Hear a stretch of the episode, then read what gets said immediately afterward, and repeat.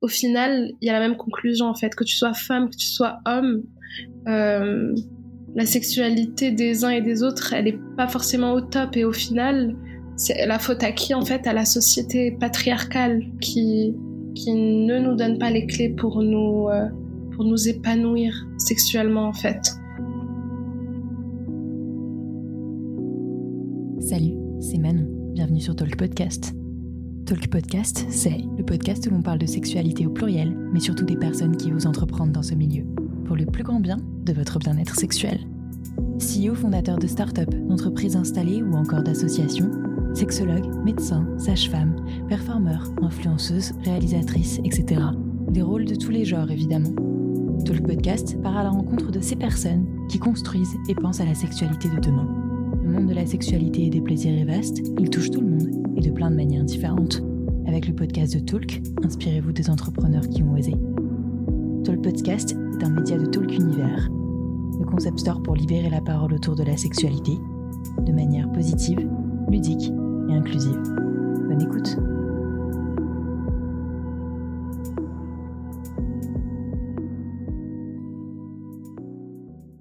merci Aïcha d'avoir accepté euh, mon invitation pour répondre à toutes mes questions sur euh, sur toi, mais sur euh, surtout aussi Mystère et boule d'orgasme, ce ce film documentaire qui était attendu et nécessaire depuis très longtemps. mais avant de parler de ce travail, qui es-tu, Aïcha? Est-ce que tu peux te présenter? Alors, merci à toi. Ça me fait plaisir d'être ici. Donc, euh, je suis Aïcha, euh, réalisatrice marocaine. Donc, je, je suis née, j'ai vécu au Maroc jusqu'à ma majorité. Euh, j'ai 23 ans.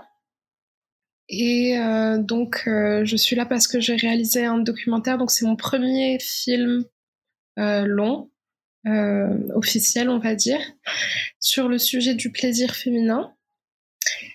Et donc, euh, mon but, euh, c'était vraiment de montrer la, la diversité des, réalités qui sont liées à ce sujet, le sujet du plaisir féminin, mais pas que, parce que, si tu veux, c'est pas un documentaire qui est que sur le, ce sujet-là, c'est juste euh, un prétexte pour moi pour aborder plein de sujets qui, qui en découlent et, euh, et dont découlent aussi euh, les difficultés qu'on a euh, à avoir des orgasmes en général euh, dans la société. Beaucoup de choses qui concernent les femmes, mais pas que.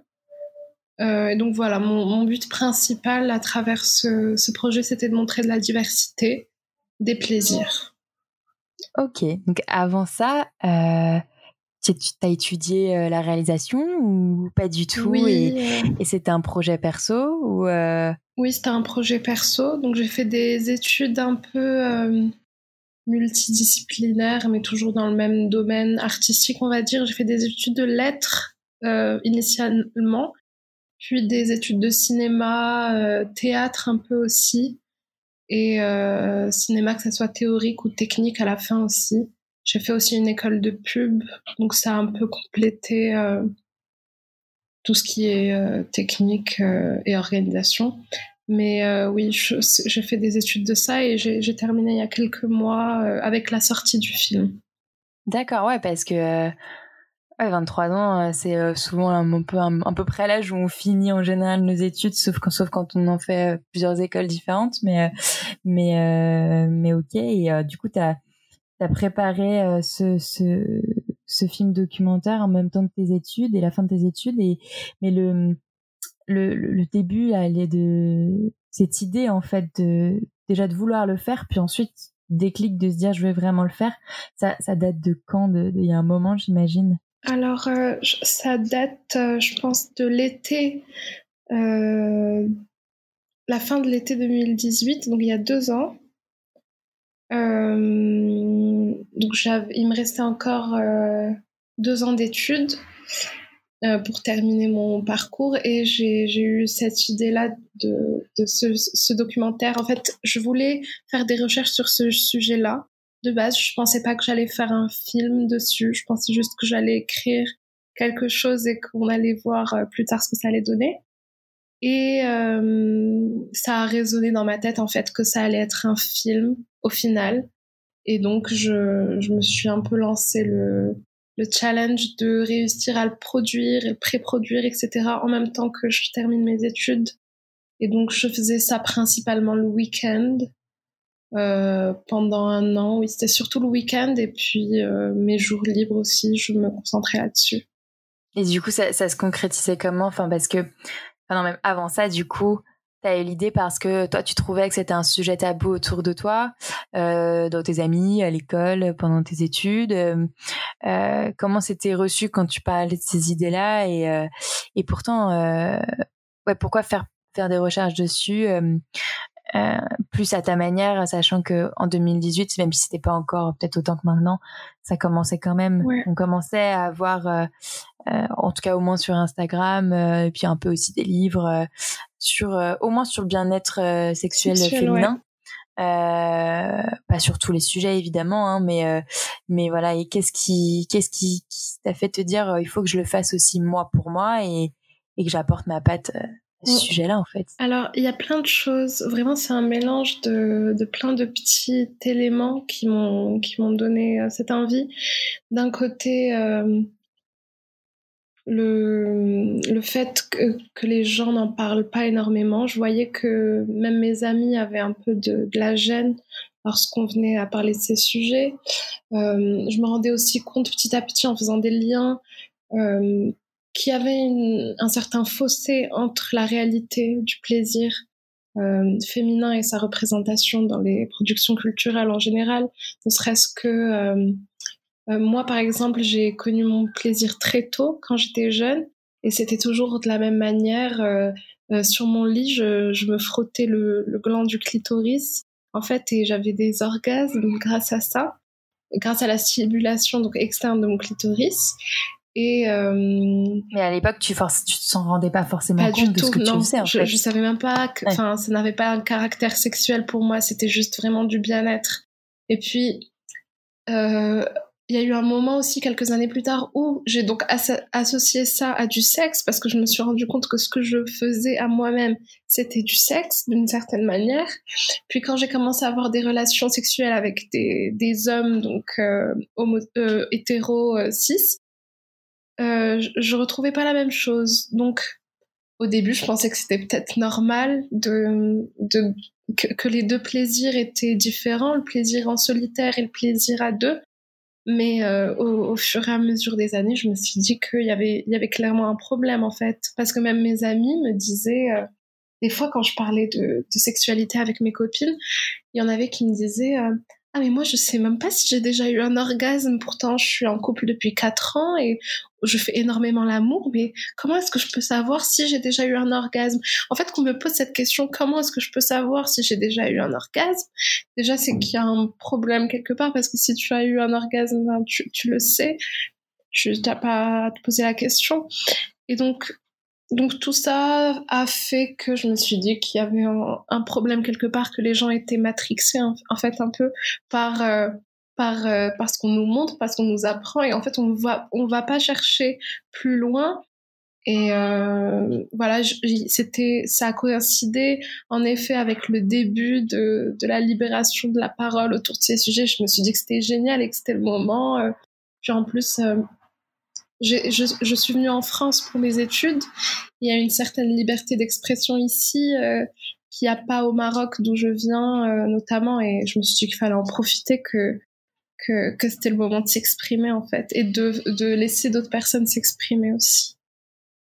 Ouais, t'as vraiment vu une différence si t'es arrivé en France euh, pour tes études, du coup, euh, j'imagine euh, à 18 ans, si tu voilà, tu te rendais bien compte que, que c'était de la sexualité avant ça, cette masturbation et ce plaisir. Est-ce que t'aurais osé en parler autant ou faire ce genre de documentaire au Maroc? Comment c'est c'est quoi la différence entre les deux à l'époque et puis en ce moment, même aujourd'hui, maintenant que tu as fait ce documentaire là Alors j'aurais peut-être j'aurais peut-être osé euh, si j'étais au Maroc, et, c'était le cas d'ailleurs parce que j'osais euh, en quelque sorte parler de beaucoup de choses avec des, des gens euh, dans mon pays, mais est-ce que j'aurais eu le droit de le faire publiquement? Non, absolument pas. Je, il y a, hum, comme je disais juste avant, il y a une certaine liberté d'expression ici qu'on n'a pas là-bas, c'est-à-dire que je n'aurais pas pu faire un film financé par l'État sur ce sujet-là. Je, je, ne pense pas. J'aimerais bien. Enfin, après, je, je parle... Et même euh, en France, c'est quand même rare. C'est pour ça que c'est vraiment une question enfin, que j'aurais après euh, que tu aies, eu la chance de pouvoir faire ça financé par l'État et que ça soit diffusé sur, euh, sur France TV slash. C'est c'est c'est une révolution. Enfin, je trouve c'est absolument génial que tu aies pu faire ça. Mais mm, mais ok. Et, et donc bref, du coup, tu tu as tout ça en tête et depuis 2018, tu commences ces recherches et et tu commences à bosser dessus le soir et le week-end. Tu es toute seule sur le projet ou, euh, ou tu commences déjà à en parler avec des gens? Alors, euh, au début, j'étais toute seule. J'écrivais, je recherchais. Euh, je me masturbais aussi pour pouvoir découvrir de nouveaux trucs à écrire. Et au fur et à mesure, donc j'ai demandé à, à, mes proches, j'en ai, parlé autour de moi, j'ai demandé de l'aide donc pour pour organiser, pour produire le film parce que de base j'étais pas passée par une boîte de prod, je, l'ai autoproduit donc euh, donc j'ai un peu tout organisé seul au début. Puis au fur et à mesure, euh, j'ai constitué une équipe de personnes qui étaient motivées pour euh, travailler dessus. Donc c'est des amis, en, en... oui la, majorité c'est des amis. Puis au final, je me suis fait produire par un producteur qui est un ami à moi parce que au final, il faut, faut avoir quand même un producteur pour pour être diffusé dans ce genre de chaîne.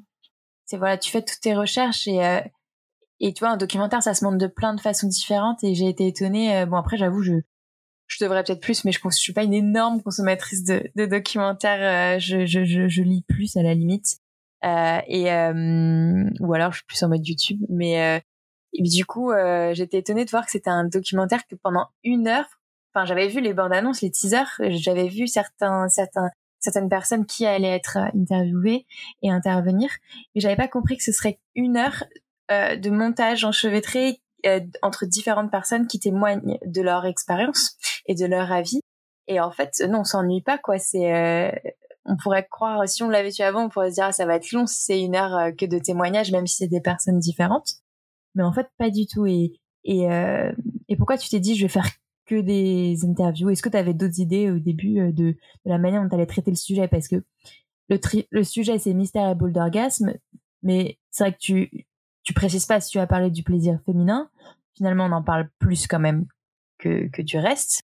Euh, même s'il y a un moment où on parle un peu du plaisir euh, masculin. Euh, donc voilà, comment comment tu le construis en fait? Il y a toutes tes recherches autour de ces sujets-là, mais après comment tu construis? Alors, ce projet, je l'ai construit un peu à ma sauce. En fait, il y a eu plein d'étapes. Euh, au, départ, donc j'étais dans les recherches il y, a, il y a deux ans de cela environ. J'effectuais mes recherches de mon côté. Euh, J'effectuais quelques liens, euh, comme je te disais avant. Et puis, au fur et à mesure, j'ai commencé à écrire un scénario. Un scénario euh, que j'avais pensé de base avec une voix off.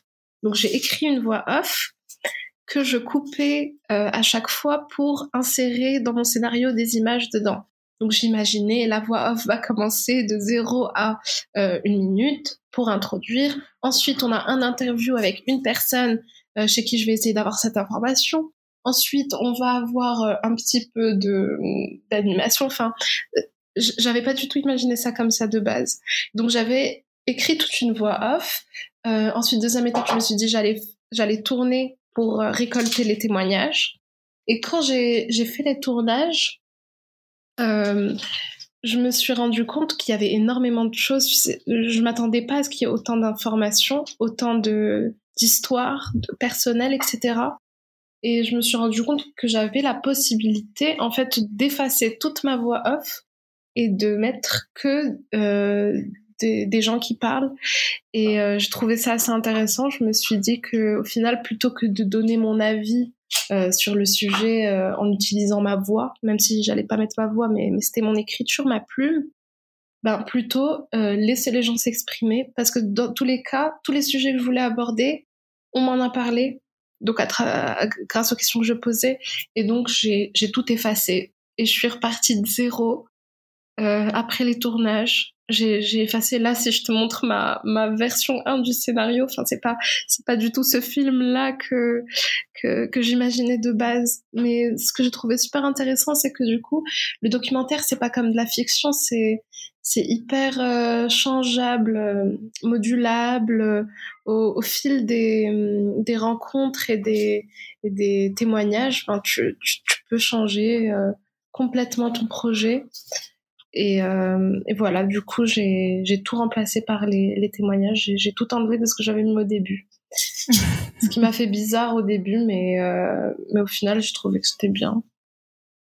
Mmh. ouais, bah en tout cas, euh, c'est hyper dynamique. Enfin, et, et tout, il n'y a pas de répétition. Enfin, chaque personne a quelque chose à dire ou rajoute quelque chose par rapport à ce que l'autre a dit. Et, euh, et du coup, pourquoi s'être finalement concentré plus, enfin en tout cas principalement, sur le plaisir féminin?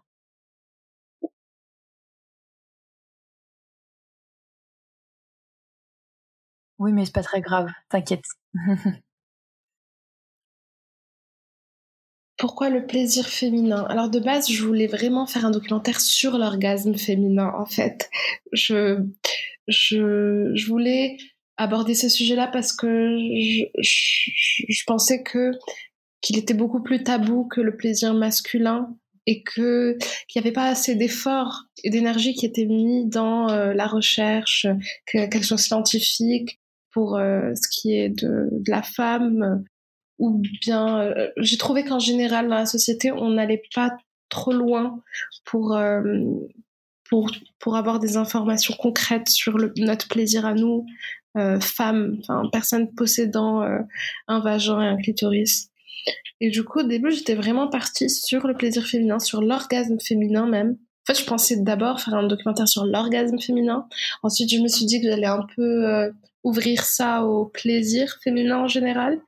Puis après, je me suis dit que ça serait dommage quand même de se concentrer que sur le plaisir de la femme et qu'il fallait quand même au moins quelques témoignages euh, d'autres plaisirs pour euh, ne pas rester vraiment focus que sur, euh, sur une sexualité. Mhm. Ok. Et que dans tous les cas, l'un n'allait pas sans l'autre. Et, les problèmes d'une sexualité ne va pas sans, euh, sans les problèmes de l'autre, en fait. Parce qu'au final, comme tu, m'as parlé de, de Lou et Salomé, je les ai mhm. rencontrés pour discuter. ils avaient besoin de quelques conseils.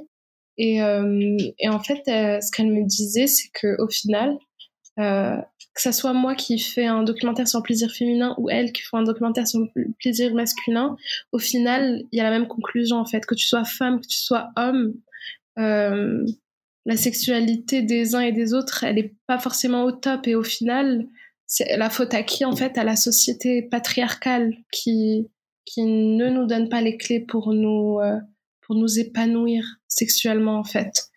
Il y a pas un sexe qui est plus avantagé que l'autre au final. C'est vraiment plus des préjugés, des tabous et, euh, et des choses qui font qu'on on nous permet pas en fait de juste nous concentrer sur notre plaisir individuel. Oui, c'est vrai que peu importe notre genre, enfin là malgré nous pour une question de manque de vocabulaire finalement à chaque fois on précise euh, plaisir féminin, plaisir masculin mais on devrait moi je préférerais à la limite dire euh, voilà, euh, plaisir d'origine euh, clitoridienne euh, ou ou ou de j'ai même pas l'adjectif là. Peignant. peignant. Ah oui, peignant, voilà. je devrais l'avoir. Et encore, il n'y a pas que le, le pénis et, encore, c'est pas que peignant, voilà, prostatique, voilà. Et mais voilà, après on on, on, on oublie aussi enfin très souvent et, même si on en parle de plus en plus de parler des personnes transgenres mais dans tous les cas on de on parle de sexualité en général et de et de manque de connaissance euh, de soi euh, ou de ou de l'autre. T'inquiète pas c'est pas grave. Chacun sa piste. J'entendrai pas ça. Y a pas de problème je suis habituée. Euh, et qu'est-ce que je voulais dire du coup ouais comment tu tu as choisi ces personnes Parce que bon, là, on a parlé de la construction finalement, entre l'idée que tu avais du début et puis finalement ça a donné à la fin. Mais entre-temps, tu as quand même choisi les personnes que tu voulais interroger. Et euh, bon, il y en avait certaines que je connaissais de notoriété, euh, etc. Et puis d'autres que j'ai découvert euh, dans le dans, le dans ton reportage euh, et qui en fait euh, avait déjà euh, un avis assez tranché là-dessus et je sais juste que je les connaissais pas et voilà comment toi tu les as choisis? Alors vraiment pour choisir les intervenants et les intervenantes ça a été un mélange entre des personnes qui sont venues à moi parce que j'ai mis des annonces sur les réseaux sociaux quand je commençais à, à écrire j'ai mis quelques annonces, par exemple, sur mon compte Instagram. Euh, voilà, j'ai un projet, je recherche des personnes qui veulent bien me parler de leur sexualité. Euh. donc j'ai reçu quelques euh, quelques personnes donc suite à ça. Et puis il y en avait d'autres donc qui étaient assez connus que je voulais dans mon film que je, je suis allée chercher personnellement. Et puis, euh, il y en a aussi quelques-unes euh, qui sont des, des, connaissances à moi, des amis auxquels j'ai, j'ai, pensé en écrivant. Je me suis dit, ah, cette personne-là, euh, je pense qu'elle pourra me parler de ça. Voilà, c'était un peu un mélange. Puis même une personne que j'ai rencontrée dans le métro un jour. Hmm. C'était pendant les tournages, j'ai vu... c'était Christian, je sais pas si tu le reconnais. Le professeur? Exactement.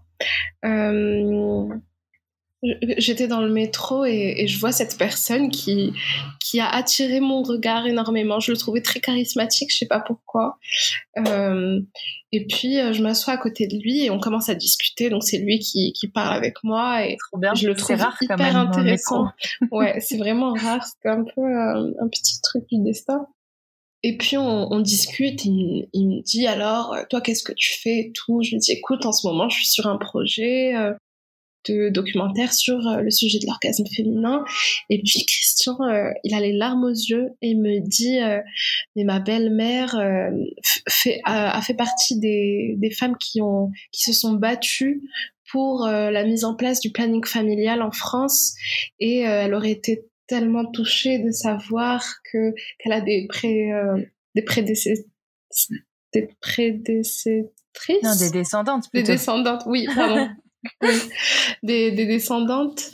Et, euh, et puis voilà, puis je lui ai dit, bah écoutez, si vous voulez venir euh, parler pour moi, euh, pour, pour ce projet-là. Puis c'était une, une super rencontre d'ailleurs.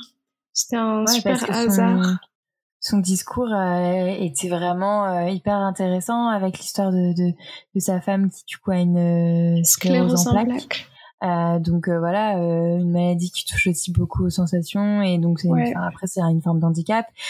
donc on aborde un peu ce sujet-là. On n'a pas le temps de tout aborder forcément en une heure, mais là on le touche un peu et de handicap et sexualité. Et, il dit justement dans le film que le fait qu'elle soit handicapée n'empêche pas d'avoir des orgasmes qui sont beaux et il dit au final tout est beau dans l'amour, euh, quel que soit, euh, quel que soit ton état de santé, etc. Je trouvais ça si beau. J'adore. Mm. Ouais. Non, mais d'accord, trop bien. Donc, euh, un, beau mélange, en fait, de, C'est ça. de, témoignages. Ok. Et, et du coup, pourquoi ce... Non, toujours sur l'organisation, je vais essayer de rester organisée dans mes questions, à peu près. ça s'organise comment un tournage? Parce que bon, j'ai la version de, de, de Lou et Salomé, mais j'imagine que tout le monde est différent. Euh, entre du coup 2018, tu commences à avoir l'idée. Euh, J'avoue, j'ai plus la date de sortie. Je crois que c'était début de cette année. C'était en euh, septembre là. C'était deux ans plus tard. Ok. Ah oui, c'était en septembre. Je crois que c'était un peu plus tôt. Ouais. Euh, donc, euh, il se passe comment Est-ce qu'il y a des grandes étapes dont tu peux nous parler? C'est quoi la, la vie d'une ou la journée type euh, d'une réalisatrice de documentaire surtout pour son premier documentaire. Alors au début du coup pour moi euh, c'était un peu euh, vu que c'était mon premier film et que je n'avais pas déjà eu l'expérience de, de, produire et de tourner un, film d'une d'une aussi longue durée j'ai commencé un peu au feeling je n'avais pas vraiment d'organisation. J'ai écrit pendant euh, quelques mois, donc euh, entre mes recherches et l'écriture. Ensuite, j'ai passé quelques mois à, rien faire, juste à, à, relire ce que je faisais, à faire des modifications et à continuer à refaire des recherches. Et puis, euh, j'ai décidé de commencer les tournages. Donc, j'ai fait les annonces et je me suis organisée, mais, mais vraiment à la dernière minute, à chaque tournage au début. Euh, ce n'est pas à refaire. Ça, c'est vraiment par, euh, par manque de moyens et de et de et d'expérience. J'appelais les, les personnes qui pouvaient m'aider. Je me débrouillais pour avoir chaque matériel, euh, louer ce que j'avais besoin de louer, mais mais c'était pas très organisé au départ, euh, pas du tout même. Euh, mais c'était vraiment un peu système D, on va dire. Oui, alors je connais cette personne qui peut faire ça, cette personne-là qui peut faire ça, cette personne qui peut me prêter ça, ok. Donc au début c'était assez, euh, je, faisais ça à mon rythme aussi, un samedi par-ci, un samedi par-là. Donc les tournages ont pris vraiment plusieurs mois. Je j'avais j'avais pas énormément de temps parce qu'en même temps j'étais en master et en alternance. Donc euh, je faisais ça petit à petit. Euh, je calais les rendez-vous euh, téléphoniques quand je réussissais à les caler. Euh, je demandais des informations aux gens aussi. Ça, ça a encore duré quelques mois. Oui, donc tu as étalé en fait les rencontres et les enregistrements. C'est ça. pas tout d'un coup, je loue un studio, je loue un lieu. non, pas du tout. Exactement. J'ai vraiment tout étalé, on va dire les tournages, en un an huit mois, un an, on va dire. J'ai vraiment étalé les choses. Ensuite, quand j'ai terminé de tourner, j'ai tout retranscrit. Ça, ça m'a pris un temps fou. Euh, je, ne savais pas qu'il y avait des retranscripteurs automatiques. Je le sais aujourd'hui. retranscrit, euh, tu veux dire euh, les témoignages, oui, etc. Pour, pourquoi? Alors, parce que, comme je te disais avant, de base, je suis littéraire. Et, et, pour construire mon, mon, film, je pouvais pas ne pas le retranscrire en fait. J'avais besoin de mots devant moi et, et de, de, remplir des pages avec tout ce qui s'est dit, que ce soit les questions ou les réponses. Et du coup, je me suis retrouvée avec une centaine de pages écrites de témoignages. Et c'est là où c'est ma manière, hein. chacun a sa manière de monter, mais c'est là où j'ai sélectionné les paragraphes et j'ai fait j'avais mon fil rouge de base, ma sorte de plan de disserte. Et donc, je, j'ai fait ça un peu comme un plan de dissertation, mais ça c'est mon côté littéraire, tu sais, chacun chacun fait à sa sauce. Il fallait tes parties, tes sous-parties quoi. C'est ça, il fallait mes parties, mes sous-parties, mes exemples, mes contre-exemples, mes Bien les illustrations à chaque fois. Exactement. Exactement. Donc c'est comme ça que je l'ai fait. Maintenant, je sais pas si si je fais un deuxième projet, je sais pas si je ferai comme ça encore. Euh, à réfléchir. Bon, c'est sûr que ce sera plus organisé cette fois-ci, euh, mais euh, mais voilà, c'était ma manière de le faire. Et donc j'ai retranscrit. Ça a pris quelques temps aussi parce que j'avais pas beaucoup de temps. Je le faisais surtout la nuit. Et puis quand quand j'ai terminé de retranscrire, ben c'est là où je me suis dit euh, j'efface toute la voix off que j'avais écrite de base et que je voulais compléter avec les témoignages. Je me suis dit les témoignages vont devenir le l'objet principal en fait, le contenu principal du docu. Ça va pas être juste des illustrations, mais des idées.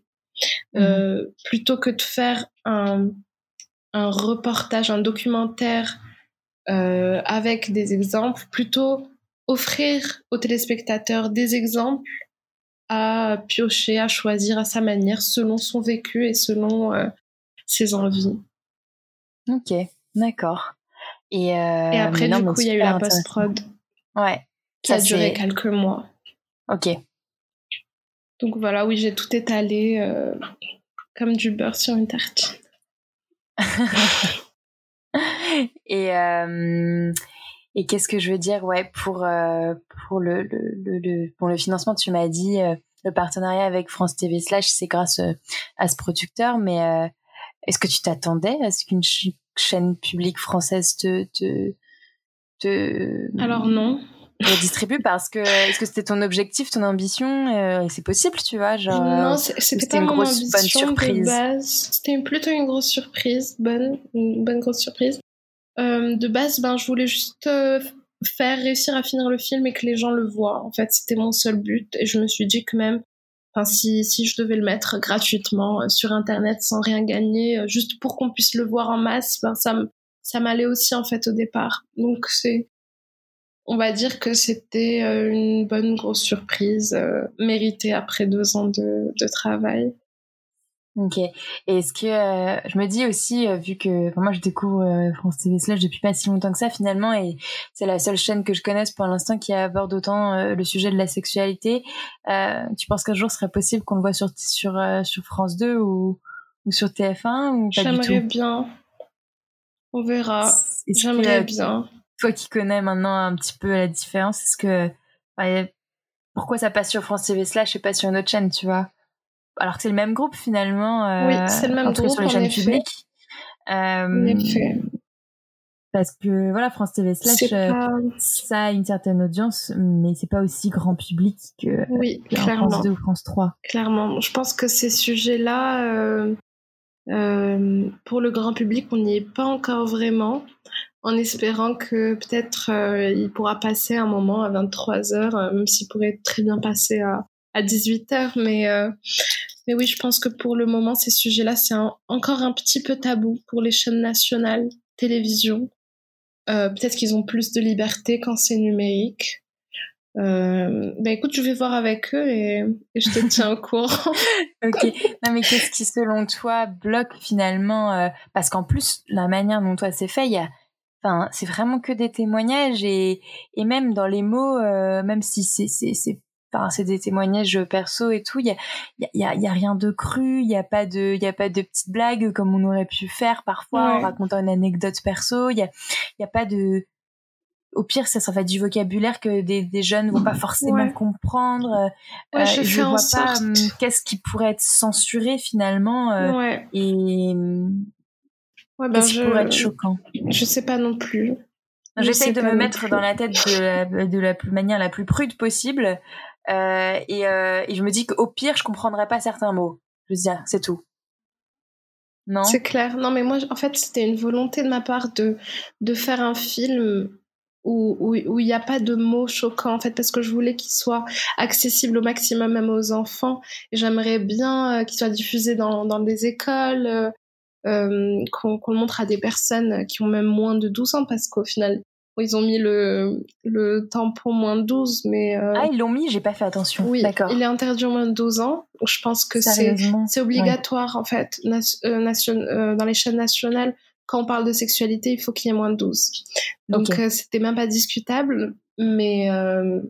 mais oui, à voir. je pense qu'il n'y a, a, pas encore vraiment d'émissions ou quoi qui, qui parlent de, de sexualité comme ça sur les chaînes nationales à la télé. Il n'y a que France TV slash, je crois. Il n'y a que France TV slash et, c'est pas à la télé. Ouais. Après, si t'as Canal, mais c'est privé. Euh, oui, c'est privé.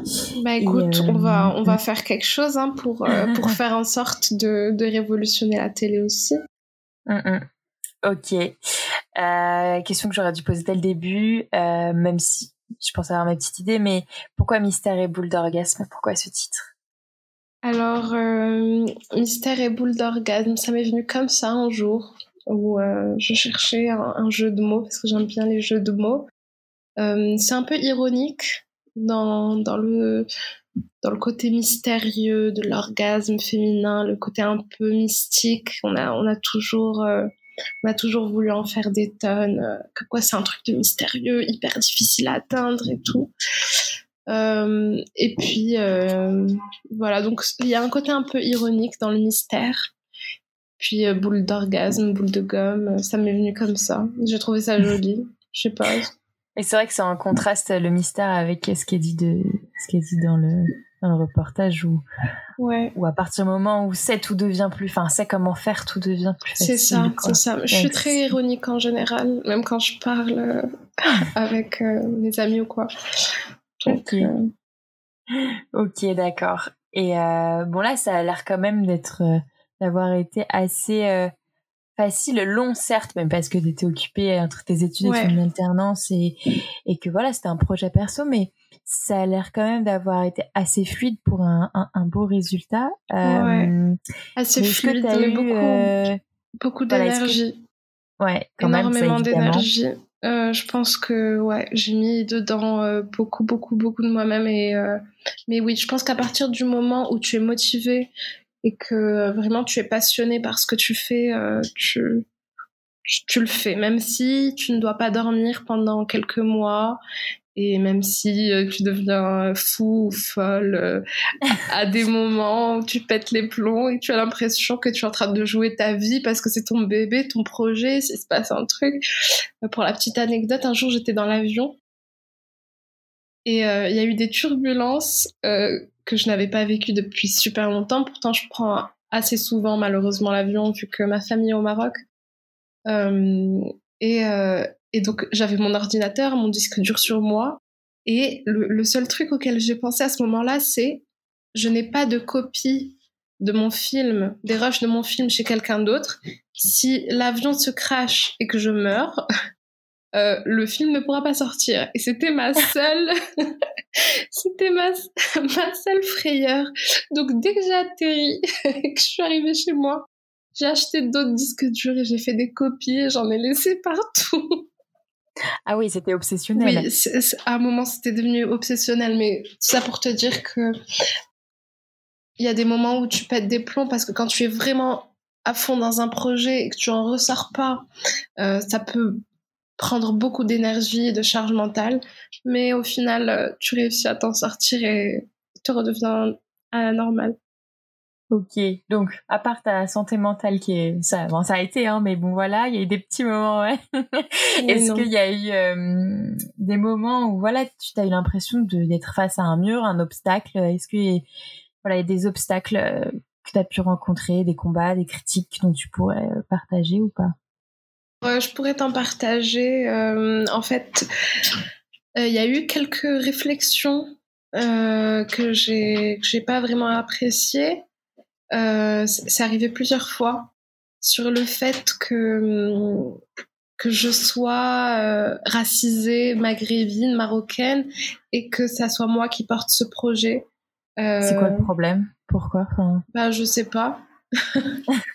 Qu'est-ce qu'on t'a dit exactement du coup que je ben, comprenne? C'était juste des, des petits sous-entendus. Euh, je donne un exemple. Euh, un policier à la douane euh, qui me dit, euh, donc il discute avec moi parce que je sais pas pourquoi il discute souvent avec moi.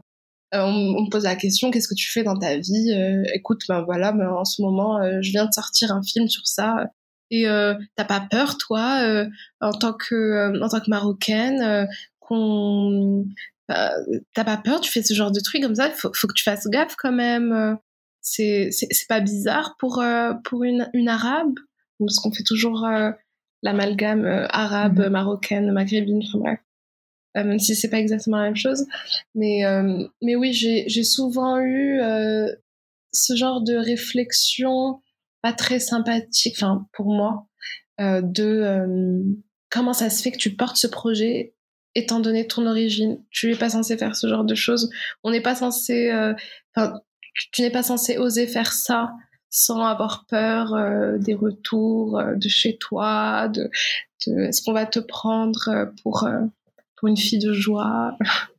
enfin, bref, parce que ça. du coup, ça voudrait, toi, tu l'as pris comment que, en fait, on partait du principe que comme tu es d'origine marocaine, tu aurais une éducation ou une famille euh, plus fermée sur le sujet, exact. Euh, que ce soit le cas ou pas. Euh, enfin, ça pourrait être le cas si si t'avais si t'étais né en France, mais Clairement. du coup, ouais, t'avais l'impression que c'était une fausse inquiétude finalement. Oui, c'est ça, c'est ça. Ok.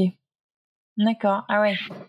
Oui, enfin, on l'aurait quand même peut-être posé euh, d'une autre manière, juste en mode ah, en tant que femme. Donc là, c'était en tant que femme. C'est ça, en tant que femme marocaine, tu, fais ça. Enfin, moi, je, je, trouvais que ça n'avait pas de sens. Ou est-ce qu'au contraire, on t'a posé la question du coup, ah, mais c'est encore plus courageux du coup, euh, parce que euh, tu risques ça?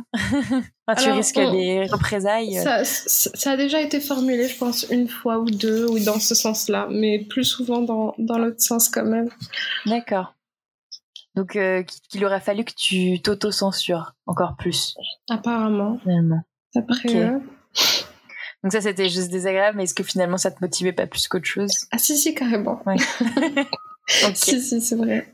Après, euh, après c'était plus des, des, obstacles euh, de, de la vie de tous les jours dans, dans un tournage, des, des, obstacles, c'était plus matériel, mais au final, si tu es motivé, tu, réussis à, trouver des plans B et à, avancer euh, malgré les difficultés. Mhm. Et c'est vrai que bah, du coup, là, on parlait du fait euh, que tu étais une femme et en plus marocaine. Euh, est-ce que ça t'a, bon là, ça, t'a motivé, mais est-ce que, outre ça, juste entre toi et toi-même, tu as pu te poser des questions de, de légitimité, genre pourquoi moi, je pourrais parler sur ce sujet-là? En plus, c'est mon premier film. tu vois, en quoi moi je, je, je, représente la voix des femmes là-dessus, ou même des, enfin, des femmes et des hommes, peu importe d'ailleurs, puisque, puisque c'était le sujet. Est-ce qu'il y a des syndromes de l'imposteur ou pas? Alors franchement, je, me suis pas, je me suis pas euh, posé de questions euh, quant à la légitimité. Euh, pour moi, c'est un sujet, un tabou universel, que je sois marocaine, française, cambodgienne, enfin, peu importe. non, pas, pas, pas, par rapport à la légitimité. Je me suis posé des questions à un moment par, par rapport à qu'est-ce qu'ils vont dire sur moi mais ça n'a pas mhm. duré ça a pas duré plus de deux minutes euh, bah tu sais on a beaucoup euh, au Maroc en tout cas je parle pour mon pays je sais pas euh, autre part on a beaucoup ce ce truc de que que dira-t-on? Euh, que dira-t-on euh, de, je sais pas, un exemple de ma fille si on savait que, voilà, c'est une prostituée, exemple tout bête. Et c'est hyper ancré en nous. On a hyper peur euh, de, des mauvaises euh, apparences, de ce que vont dire les gens sur nous, en fait. C'est mhm. les gens parlent énormément. On a hyper de, de commérage, etc. Et il y a eu un petit moment où j'étais assise dans mon salon et que j'étais au milieu du processus du film et je me suis posé la question mais qu'est-ce qu'ils vont dire sur moi euh, mes oncles, mes tantes, les cousins, les machins, et tout ça. Mais franchement, ça a duré deux minutes et puis à la fin, je me suis dit non, je m'en fous. Je, je m'en, ça ne changera rien à ma vie, quoi qu'il pense. Ok, bon, bah trop bien.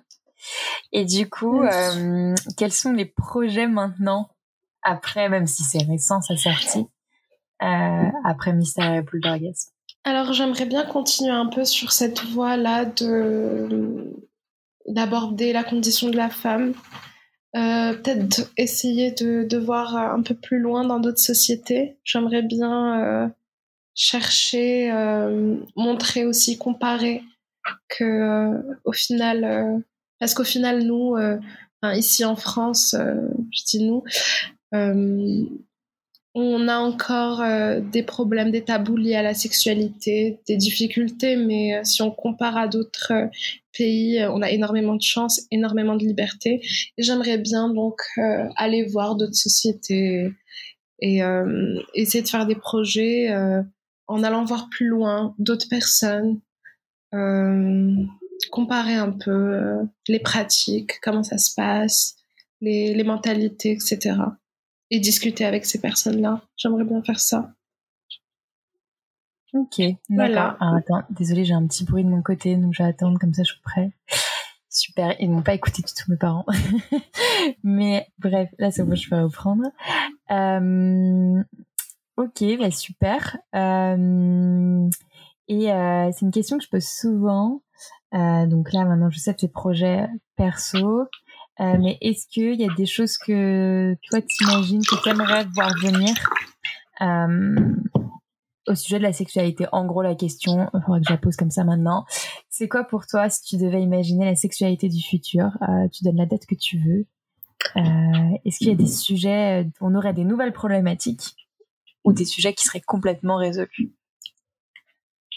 Alors, euh, je sais pas pour les problématiques mais il y en aura sûrement de nouvelles avec euh, toute notre technologie et, tout ce qui se passe. Euh. on va peut-être faire du sexe à distance maintenant. Ça, ça se fait hmm. déjà apparemment. J'ai vu qu'au Japon, ils ont sorti des, des, machines pour faire du sexe à distance avec des sortes de, de vêtements euh, sensibles où tu peux toucher et euh, l'autre personne à distance ressent. Euh, ouais, ça, j'ai, je suis pas encore assez renseignée sur le sujet, mais ouais, j'en ai entendu parler. et même avant ça, au pire, t'as le télé, ne serait-ce que le sexe au téléphone, ça a toujours existé. Euh, et, euh, et puis il y a aussi euh, maintenant tous les sextoys connectés. Connectés, exactement. et, et ouais, même si là, c'est pour l'instant, c'est plus à destination des des, des vagins et clitoris, mais euh, mais j'en ai, je crois que ça existe, mais tu vois l'équivalent masturbateur pour pour les pénis oui. il y a, mais euh, mais je sais pas s'ils sont aussi connectés que je regarde. Et, mais en tout cas, euh, c'est sûr que, que d'ici là, mais surtout maintenant avec les les ce temps d'isolation, de confinement, mm. on sait pas quand est-ce que ça va finir. Je, je, pense que on va se remettre sur chat roulette. il va y avoir plein de nouvelles modes, je pense. Mais oui, mais, mais si je devais imaginer un futur où euh, notre sexualité serait saine, euh, ça serait un moment où tout le monde, euh, enfin, où personne ne donnerait plus d'importance au regard extérieur, au jugement, et juste se concentrerait sur son corps, son plaisir, son désir, de la manière la plus naturelle et absurde, ne pas avoir peur d'être euh, d'être ridicule en fait, de, de, faire des choses qui peuvent paraître ridicules, n'avoir ne, ne, pas prendre en considération en fait le, le monde extérieur quand il, il, en vient à notre sexualité. Et je pense que le jour où tout le monde fera ça, le jour où il y aura plus euh, toute cette honte, tous ces non-dits, tout, tout, toute cette peur en fait du jugement et du regard de l'autre, je pense qu'on aura tous, euh, on sera tous bien dans notre sexualité. Ouais, c'est C'est euh, malheureusement, j'ai peur que ce soit utopique, mais euh, j'ai envie d'y croire aussi. Mais parce que si on arrive à faire ça dans la sexualité, ça veut dire qu'il faut aussi qu'on en soit capable en général. En carrément, fait. carrément. ce serait génial. sauf si on arrive à faire la part des choses et qu'on le fait au moins que pour la sexualité, ouais, ouais, ouais. Carrément, ça serait trop cool. Ok, ok. Bon, bah super. Euh, je vais pas t'embêter plus longtemps. Merci beaucoup. Et du coup, euh, on peut retrouver euh, ton reportage sur ton documentaire sur sur France TV slash et donc sur leur site internet. Et sinon, on peut te suivre principalement, c'est quoi, sur ton compte Instagram? Oui. Ou ailleurs aussi? Non, c'est mon compte Instagram. Ok, donc euh, qui est euh, Mystère et boule d'orgasme, tout attaché, il me semble. Oui, avec un seul E. Ouais. Ok. Bah, super. Merci beaucoup, Aïcha. Merci à toi, Manon. Et puis on a hâte de voir le, prochain euh, reportage à la suite.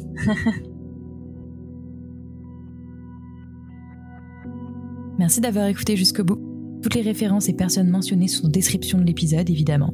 Si vous avez aimé cet épisode, encore une fois, ça serait super si vous pouviez le partager autour de vous et surtout vous abonner et mettre des petites étoiles sur Apple Podcast.